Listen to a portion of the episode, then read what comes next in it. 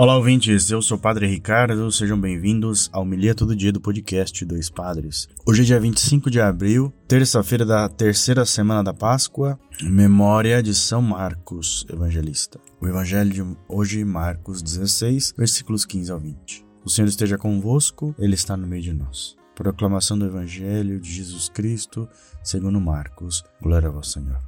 Naquele tempo, Jesus se manifestou aos onze discípulos e disse-lhes: Ide pelo mundo inteiro e anunciai o evangelho a toda criatura. Quem crer e for batizado será salvo. Quem não crer será condenado.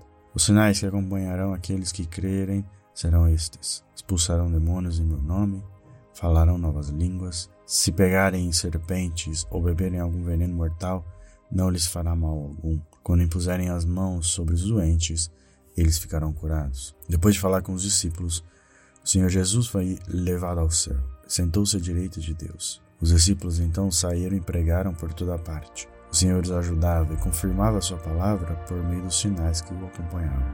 Palavra da salvação. Glória a você.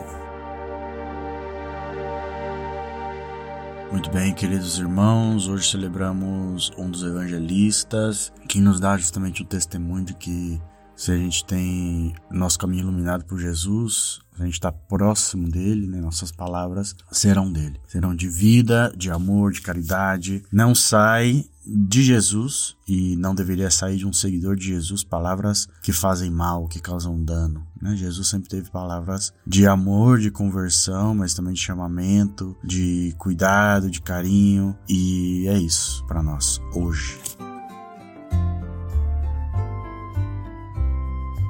Muito bem, hora de sacolher as ofertas. Você que está ouvindo esse podcast, sabe que você pode nos ajudar através do Pix. Nossa chave é o e-mail doispadrespodcast.gmail.com Também através do site apoia-se apoia.se barra dois padres podcast. Essas duas maneiras, você nos ajudando com 10 reais ou mais, você nos ajuda a manter esse podcast no ar, com tudo aquilo que a gente tem de mantenimento para esse programa.